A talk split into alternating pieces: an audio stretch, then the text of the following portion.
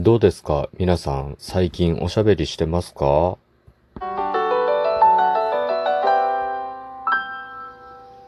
はい、お久しぶりです。あんこうです。今日もよろしくお願いします。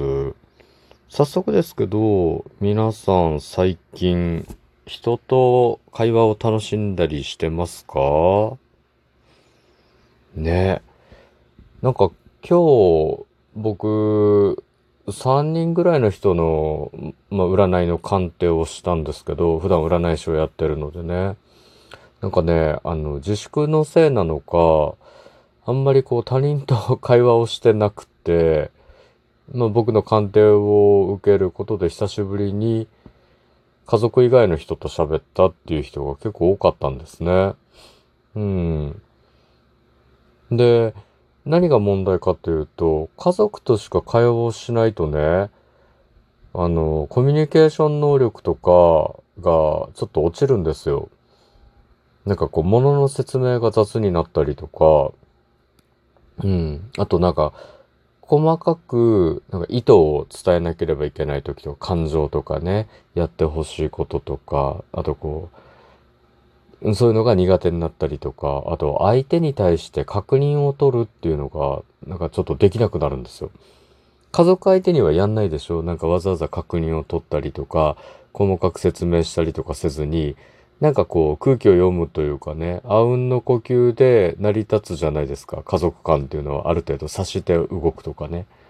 あとこう、なんかやらかしても責任が発生しないから確認というのを取らないんですけど、なんかね、それが当たり前になっちゃうんですよ。家族としかやりとりをしなかったらね。うん。で、その当たり前になった状態で、じゃあ久しぶりになんか他人と話したりとか、仕事でのコミュニケーションをするとなった時に、もうね、びっくりするぐらい、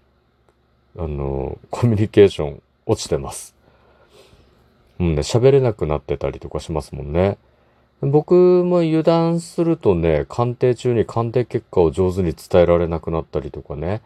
あの、お客さんの聞きたいこととか、なんかこう、まあ、こちら、こちらから質問することでお客様も話しやすくなるっていうのもあるんですけど、そういうね、なんか上手な質問ができなくなったりとか、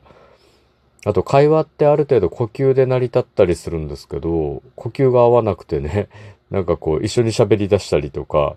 なんか同じタイミングで黙ったりとかして、なんか会話自体がちぐはぐになってストレスが溜まっちゃったりするような感じになっちゃうんですよ。で、気をつける必要があります。なので、たまにはね、たまにはお友達とかになんかたわいのない連絡をしてみたりだとかですね、家族以外の人とお話をしてみるのもいいかもしれないですね。うん。